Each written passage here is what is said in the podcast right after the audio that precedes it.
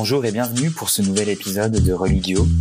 Je m'appelle Loïc Bizel et je serai votre animateur tout au long de ce balado consacré aux enfants oubliés qui ont grandi dans une communauté sectaire.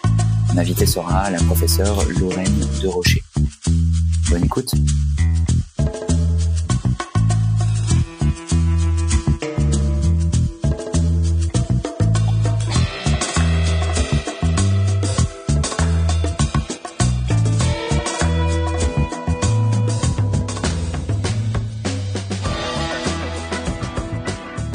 Plusieurs questions se posent en 2022 en regard des enfants qui sont nés ou qui sont arrivés en bas âge dans des groupes sectaires.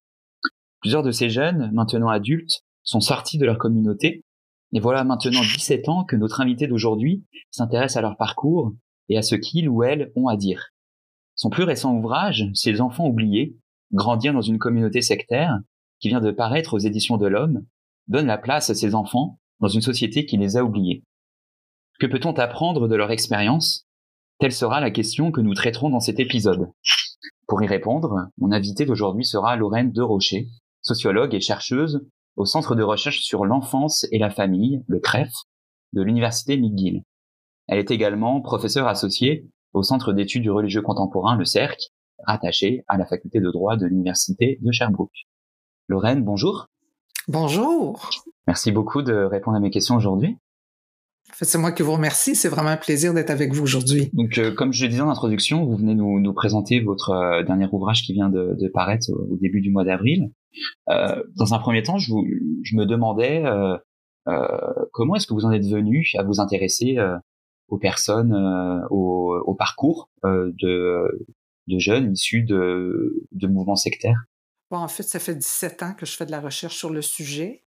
Euh, au tout début, j'ai été une des premières, si vous voulez, à faire la distinction entre les gens qui adhèrent à des groupes sectaires en tant qu'adultes et les gens qui y naissent ou qui grandissent dans ces milieux-là.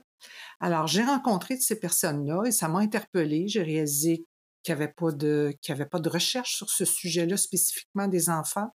Euh, il y a 17 ans, j'étais une des premières à faire cette distinction-là entre les deux.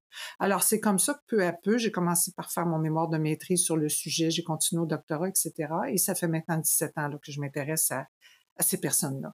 Alors, euh, peut-être par souci de contextualisation et euh, pour euh, donner des éléments de définition plus précis.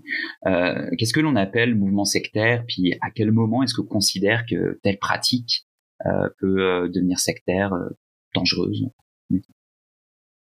Bon, étant sociologue de formation, je vais vous donner une courte définition sociologique. en fait, on, on définit une secte comme étant un groupe idéologique, religieux ou non, se retrouver avec des, avec des mouvements idéologiques, des mouvements croyants, mais qui n'ont pas nécessairement une croyance religieuse. Et la particularité de ces mouvements-là, c'est qu'ils sont en rupture contestataire. Alors, ils sont en rupture contestataire, soit contre des pratiques et des croyances d'une religion dominante, et ou, je dirais, contre les valeurs de la société moderne. Autrement dit, les groupes sectaires, peu importe la mouvance doctrinale, partagent le fait de se sentir menacé par des gens qui ne font pas partie du mouvement. Et ils expriment cette rupture contestataire-là par l'établissement d'une frontière qu'on va ériger clairement entre les membres de la communauté sectaire et les non-membres. Alors ici, vous comprendrez, dépendamment des croyances ou des doctrines, on va adopter toutes sortes d'appellations pour identifier clairement les membres du groupe et pour, évidemment, distinguer les, les, membres du groupe des gens de l'extérieur. Alors, par exemple, les, les, membres, on peut les appeler les élus, les appeler les choisis. C'est des gens qui vont se considérer bénis, sauvés, etc. Il y a un paquet d'appellations dépendamment euh, du type euh, de doctrine. Maintenant, on va faire la même chose pour les gens de l'extérieur du groupe. On peut appeler ces gens-là le monde, qui est quand même une expression biblique. Euh, D'autres groupes vont appeler les gens de l'extérieur la société comme étant le système. Euh, on va considérer que ce sont des impies, des méchants, quoi qu'il en soit, peu importe les termes qu'on va utiliser, les symboliques qu'on va utiliser, ce sera toujours négatif, la façon dont on va percevoir les gens de l'extérieur.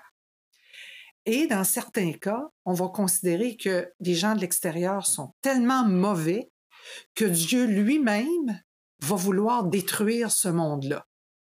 Alors, on a une catégorie de groupes sectaires qu'on va appeler des groupes apocalyptiques, des groupes qui vont annoncer cette fin du monde-là, mais en vertu du fait que Dieu considère que le monde est méchant.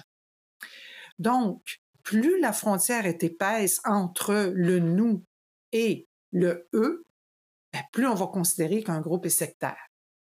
Maintenant, puisque vous parlez de dangerosité, si la personne dirigeante est contrôlante ou elle exerce un abus d'autorité, ben, le groupe sectaire ou même la communauté fermée peut verser alors dans ce que moi j'appelle la secte totalitaire. Et malheureusement, les gens ne font pas toujours la différence entre un nouveau mouvement religieux qui adopte des croyances un petit peu originales, marginales des grandes religions traditionnelles, qui peuvent être totalement inoffensifs, et des sectes totalitaires qui peuvent mener à des dérives mortifères. Alors, je ne sais pas si ça vous répond au niveau peut-être de définir euh, brièvement ce, dont on parle lorsqu'on parle de, de mouvements sectaires. Maintenant, lorsqu'on parle de dangerosité, il y a un lien direct avec cette rupture-là. Évidemment, on va parler d'isolement, spécialement dans le cas des enfants. Alors, plus un groupe est isolé, plus il peut être dangereux pour les enfants. Et au Québec, dans la loi sur la protection de la jeunesse, l'isolement d'un enfant, s'il est subi de manière grave et continue, selon la loi, l'isolement peut alors être reconnu comme une forme de mauvais traitement psychologique. Tout simplement parce qu'on ne sait pas ce qui se passe dans ces groupes-là, il y a peu de signalements, et s'il y avait des enfants qui étaient euh, victimes d'abus, il serait très difficile d'intervenir. Et l'autre élément de dangerosité, c'est les croyances apocalyptiques. On, établit que plus un groupe se prépare concrètement, il faut faire quand même une différence entre des croyances eschatologiques. Tous les groupes religieux, les grandes traditions, généralement, ont une certaine eschatologie qui va donner un certain espoir, si vous voulez. Donc, il faut faire la différence entre ça et des croyances apocalyptiques où on se prépare concrètement avec une date précise, à la fin du monde. Et là, ici, dans ce cas-là, on peut, on peut percevoir euh, cette préparation-là comme un critère peut-être de dangerosité. Alors, merci pour ces éléments de contextualisation bien précis. Je me demandais si, euh, dans vos recherches, vous étiez euh, intéressé à des groupes sectaires en particulier. Mettons, est-ce que vous êtes intéressé à des, à des groupes bien précis durant vos recherches? Et si oui, lesquels? Je, me suis intéressée plus spécifiquement à la question des enfants, peu importe le groupe sectaire dans lequel ils ont grandi. Et c'est de cette manière que j'ai constaté qu'il y avait vraiment des dénominateurs communs, peu importe la doctrine. Et les gens souvent s'arrêtent à l'idéologie, à la symbolique, à la doctrine d'un groupe quelconque, alors que les éléments de dangerosité sont pas là. Je vous dirais qu'à peu près tous les types de doctrines, tous les types de croyances se retrouvent dans les groupes sectaires. Euh, on a eu euh, la communauté Lève Tahor. Euh, ça fait peut-être deux, trois ans, ça fait encore la une des journaux où il y a eu des enfants qui ont été très, très abusés, toute une histoire. Ici, on parle d'une communauté d'inspiration juive. Mais ces gens-là, le, rabbin, c'est un rabbin autoproclamé. Il ne s'agissait pas d'un vrai rabbin. Et on pourrait s'en aller comme ça, puis on pourrait voir qu'il y a des groupes sectaires d'inspiration chrétienne, il y a des groupes sectaires d'inspiration hindouiste, d'inspiration bouddhiste, et évidemment, il y a des groupes sectaires syncrétiques. Alors, l'aspect doctrinal, on peut le retrouver dans les groupes sectaires, mais ce n'est pas là qu'on va retrouver les critères de dangerosité c'est plutôt dans cette fameuse rupture avec le monde, dans cette contestation, qui en fait euh, constitue l'essence même, la vie même de ces mouvements-là. Pour résumer, on on pourrait parler d'idéologie défaitiste, d'idéologie très pessimiste, où on a une vision du monde très noire. On ne construit pas quelque chose, on est anti quelque chose. Alors, dans l'ouvrage que on a présenté en introduction, donc votre euh, dernier ouvrage, c'est le, quatrième sur le sujet. Euh, qu'est-ce qu'il a de, différent des, précédents? Euh, Qu'est-ce qui va le, distinguer? Bon, en fait, les, deux premiers, je vous dirais, ce sont spécifiquement des, livres académiques. Le premier, je me suis intéressée aux difficultés que vivent des gens qui sont nés ou qui ont grandi au sein de communautés fermées à la société lorsqu'ils décident de sortir de leur groupe. Alors, ça se trouve être mon mémoire de maîtrise, si vous voulez, les difficultés d'intégration en société après, après, avoir vécu dans un milieu très fermé. Mon deuxième, euh, je parle plutôt des défis en protection de la jeunesse d'intervenir encore une fois dans les communautés fermées. Et enfin, le troisième, euh, c'est une première, c'est un guide d'intervention en fait, j'ai fait ça en collaboration avec le Centre de recherche sur l'enfance et la famille de McGill. On a mis trois ans pour monter ce petit guide-là, intervenir auprès de groupes sectaires ou de communautés fermées, s'outiller pour protéger les enfants. Et ce livre-là, euh, euh, c'est vraiment un transfert de connaissances très accessible pour les intervenants. Et d'ailleurs, euh, je donne une formation avec ce livre-là en collaboration avec l'Association québécoise Plaidoyer Victimes. Alors, les psychologues, les travailleurs sociaux, les policiers, les médecins, tous ceux qui travaillent de près ou de loin avec les enfants ont intérêt ici là, de mieux s'outiller pour intervenir dans ces milieux-là. Et le livre que, que, que je viens, que je viens d'écrire, le quatrième, ces enfants oubliés, grandir dans une communauté sectaire, bien, c'est d'abord et avant tout un livre grand public. Alors, euh, ça s'adresse à tout le monde, aux citoyens, aux parents, aux grands-parents, aux communautés religieuses, aux gens du gouvernement et même à ceux qui auraient grandi dans des milieux sectaires ou dans des groupes extrêmes. Alors ici, ce que j'ai tenté de faire, c'est de répondre à une question. Que peut-on apprendre de l'expérience de ceux et celles qui ont vécu leur enfance dans une communauté sectaire? Jusqu'ici, j'avais fait de la recherche, j'avais fait de la recherche de terrain, mais c'était quand même mon analyse de, euh, de la situation. Ici, je vous dirais, j'ai presque tenté de m'effacer au sens où je me positionne comme une porte-parole de ces gens-là. Qu'est-ce qu'eux ont à dire sur le phénomène sectaire? Qu'est-ce qu'eux ont à dire aux parents, aux citoyens, aux gens qui voudraient les aider? Alors, pour faire ça, j'ai eu la chance de rencontrer sept personnes et la particularité de ces sept personnes-là, c'est que non seulement ce sont bien entendu des gens qui ont grandi dans des milieux sectaires, mais en plus, après leur sortie, ils ont décidé de faire plus que de raconter leur histoire. Elles ont décidé de faire quelque chose pour changer les choses. Alors, euh, j'ai rencontré entre autres Madame Jordan Vidches, qui a grandi au sein du People's Temple, les plus vieux d'entre nous se rappelleront certainement du gros massacre euh, de Jonestown en 78. Et Madame euh, a survécu à ce massacre-là. Elle est entrée dans cette communauté-là à l'âge de 12 ans. Alors, elle en a beaucoup à dire. Et ce qui est très intéressant, c'est qu'elle nous parle de compassion. Elle nous parle de compréhension de la secte comme d'un laboratoire où on pourrait analyser l'espèce, l'espèce humaine dans ses extrêmes. Voyez-vous, ici, l'angle est complètement différent des sociologues. C'est une, je sais pas si c'est une analyse, mais c'est un regard de l'intérieur. Et c'est drôlement intéressant. J'ai aussi la chance d'être en contact avec Stephen Jones, qui se trouve à être le fils de Jim Jones. Et vous comprendrez qu'il en a beaucoup à dire sur le sujet. Son père lui-même était probablement un des plus grands euh, criminels euh, aux États-Unis, en tout cas en milieu sectaire. Alors, ces gens-là ont quelque chose à dire. Donc, euh, voyez-vous, Madame Vilches, avec, avec euh, des collègues, des survivants de Johnstown, ont créé un site web et ils travaillent en collaboration avec des chercheurs. Donc, c'est drôlement intéressant. J'ai aussi eu la chance de rencontrer Madame Erin Prophet, qui est la fille de la fondatrice de l'Église universelle et triomphante. Ce qui est particulier, c'est que cette Église-là a construit un bunker Selon Mme Prophet, ce serait probablement le plus gros bunker privé jamais construit aux États-Unis. Imaginez-vous, on pouvait y loger plus de 700 personnes. Et Mme Prophet, la mère de Erin que j'ai rencontrée, avait annoncé une attaque nucléaire pour le 15 mars 1990. Alors imaginez-vous que les enfants qui ont grandi dans ce, groupe-là étaient préparés à être la nouvelle civilisation sur Terre pour sauver la planète, pour sauver l'humanité. Alors, Madame Prophet, vous comprenez, elle en a beaucoup à dire et ce qui est assez particulier, c'est qu'aujourd'hui, elle est sociologue, elle est spécialiste en nouveaux mouvements religieux.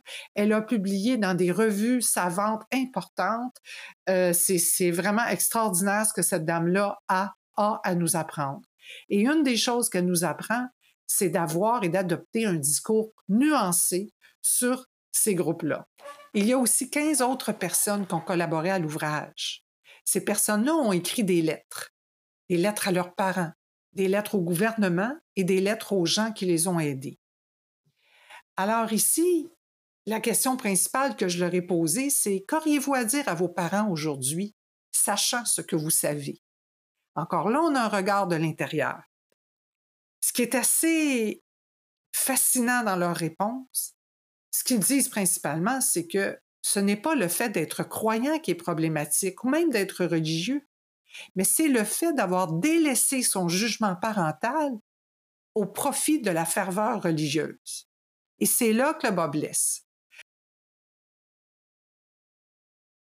C'est comme si la plainte qu'ils ont à formuler, c'est pas en regard du religieux, mais c'est surtout en regard du jugement parental.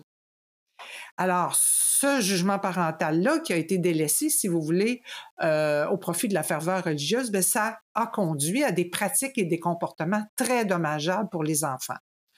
Un exemple, dans plusieurs groupes, on sépare les enfants des parents.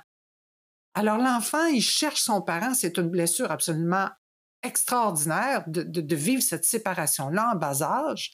L'autre plainte, si je peux formuler ça comme ça, c'est que lorsque les jeunes adultes veulent quitter le mouvement, ben, en général, ils ne peuvent plus côtoyer leur famille. Ils ne peuvent plus côtoyer les amis de leur enfance et leur communauté. Et ça, c'est sans compter évidemment les mauvais traitements, les situations de négligence qui sont justifiées généralement par le discours religieux. Alors, je vous dirais qu'un des messages clés qu'on retrouve dans le livre, mais qui provient de ces gens-là, c'est la responsabilisation. Voilà. Alors, j'essaye d'offrir des solutions, des pistes de discernement pour les parents qui sont en quête spirituelle. On explique le phénomène sectaire, mais à partir de leur expérience. Ce sont eux qui l'expliquent.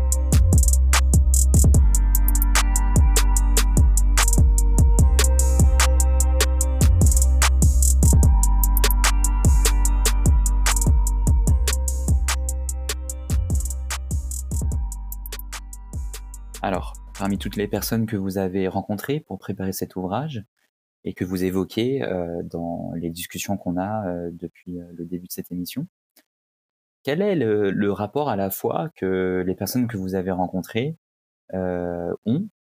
Est-ce que ce sont des, personnes qui se considèrent toujours comme croyantes? Comment est-ce que leur, expérience de vie au travers de, des communautés dans lesquelles ils et elles ont grandi? Où, où il et elle ont, appartenu. Euh, comment est-ce que leur rapport à, la fois a, évolué euh, au regard de leurs expériences de vie? En fait, la question se pose et je considère qu'elle est fondamentale. il y a peu d'ouvrages qui traitent de cette question-là, même par les chercheurs, lorsqu'on parle d'enfants qui grandissent dans ces milieux-là. Lorsque j'ai fait ma maîtrise, j'ai réalisé que l'intériorisation de la vision du monde sectaire ou apocalyptique constituait l'obstacle le plus important pour ces gens-là lorsqu'ils voulaient s'intégrer en société. Bien sûr, après la sortie, il y a des problèmes logistiques, des trucs comme ça, mais cette vision du monde où le monde est méchant, où le monde risque d'être anéanti par Dieu lui-même, c'est énorme dans la vie des gens qui ont été socialisés dans des groupes sectaires. Alors, après la sortie, il y a toutes sortes de réactions. Il y a des jeunes qui disent, moi, là, je veux plus croire, je veux plus rien savoir de tout ça. Mais malgré eux, ils ont cette vision du monde dans leur ADN à quelque part. Alors, euh, j'ai ici une citation qui est à la page 132 de mon dernier livre, de Stephen Jones, qui, je trouve, résume très, très bien euh, cette difficulté-là, si vous voulez. Alors Stéphane dit, j'ai eu besoin de développer ma propre compréhension de Dieu et d'abandonner celle qui venait de mon Père. Je ne sais pas si vous voyez le défi et la maturité que ça prend pour arriver à faire ce cheminement-là. Alors, il y a des gens, malheureusement, des psychologues, des thérapeutes, des gens qui accompagnent ces personnes-là, qui ont comme discours, tout ce que tu as appris, c'est mauvais. OK, ton rapport à Dieu, mets, ça, ça à la poubelle. c'est la dernière chose qu'il faut faire. Il faut plutôt que cette personne-là apprenne qu'un mouvement modéré, c'est très sain pour la santé spirituelle. Ou encore la personne qui veut pas adhérer à un mouvement puis qui veut, qui veut continuer à développer sa spiritualité individuelle, c'est très sain aussi. Il faut simplement faire la part des choses dans tout ça. Donc, euh, j'ai eu besoin de développer ma propre compréhension de Dieu. C'est ça que dit Stéphane. Et c'est comme ça qu'il faut accompagner ces gens-là pour qu'ils découvrent leur propre compréhension de Dieu, pour qu'ils développent leur propre vision du monde, parce que sans aucune spiritualité, l'être humain étouffe. C'est pas si facile que ça. Et je parle ici de spiritualité au sens large. Alors souvent, ce que je dis en conférence, c'est qu'il ne faut pas que la quête spirituelle arrête. OK? Donc, euh, donc c'est ce que je répondrai là à votre question. Alors, donc là, on, on vient de parler de, de quête spirituelle, mais euh, on peut aussi se, se demander comment est-ce que ces personnes font euh, pour se réintégrer euh, euh, dans une vie, euh, dans un monde social qui est complètement différent de celui dans lequel ils ont été socialisés dans leur enfance. comment est-ce que ça se passe pour ces personnes-là une fois qu'elles sortent? Puis, si jamais on rencontre ces personnes comment est-ce que nous, de façon collective, est-ce qu'on peut faire euh, pour euh, bah, mieux les intégrer, mieux comprendre aussi leur parcours? Bien, en fait, j'ai réservé les derniers chapitres à des conseils, mais ces conseils proviennent d'eux. Alors, je pourrais vous résumer la chose en trois conseils principaux. La première, c'est que chaque situation est propre à mmh. chaque individu. Et malheureusement, les gens sont sont, portés à généraliser. Bien qu'il y ait des points communs entre les groupes sectaires, n'en demeure pas moins que un groupe sectaire a sa particularité. Un groupe d'inspiration chrétienne n'a pas tout à fait la même mentalité qu'un groupe d'inspiration hindouiste, par exemple. OK? On n'est pas du tout dans la même logique. Alors, c'est très important de ne pas généraliser et de s'attarder à l'histoire et de s'attarder à l'histoire particulière de la personne avec qui, euh, avec qui je suis en relation, si vous voulez. Donc, premier conseil, chaque situation est propre à chaque individu. Le deuxième, vous comprendrez que ces gens-là, on leur a enlevé leur avenir. Leur avenir était prédéterminé. Ces gens-là ont vécu une enfance en fonction du fait qu'on prenait pour acquis qu'ils vivraient leur vie d'adulte dans la secte. Alors, la personne qui quitte la secte se retrouve dans un parcours complètement atypique. Elle n'a pas été formée, elle n'a pas été éduquée pour vivre dans la société. Alors, moi, je les appelle les migrants de l'extrémisme. OK? Donc, ils doivent apprendre à faire des choix. Et la dernière chose dont ils ont besoin, c'est de se faire guider. Ils ont besoin de se faire accompagner pour qu'eux-mêmes découvrent ce qu'ils veulent faire de leur avenir. Et bien souvent, ces jeunes-là, ou même des jeunes adultes, n'ont pas beaucoup de temps. Alors, les choix sont importants. Alors, souvent, ce que je dis, moi, c'est pouvez-vous vous transformer en genre de guide touristique du monde, si vous voulez, guide touristique de la société, les mettre en contact avec le plus d'éléments nouveaux possibles les musées, l'histoire, le cinéma, des livres, aller à la bibliothèque, des cours, des conférences, etc., etc. Et c'est comme ça qu'ils vont pouvoir d'abord découvrir que le monde, malgré qu'il soit imparfait, n'est pas totalement mauvais. Et ensuite de ça, ça va leur permettre de faire des choix. Et ensuite, ne pas présumer qu'on comprend bien leur réalité. Laissez-leur vous enseigner sur leur univers ouvrez-vous à leur réalité, ce sera beaucoup plus facile.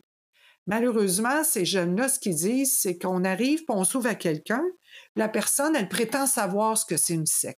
Il faut faire bien attention. Je pense qu'au contraire, on a, besoin de, beaucoup plus de connaissances sur le sujet. Donc, grosso modo, c'est les conseils qu'eux-mêmes euh, nous donnent dans le livre. Merci beaucoup pour euh, ce, ce tour d'horizon euh, que vous venez de faire. J'aurais peut-être une dernière question pour vous.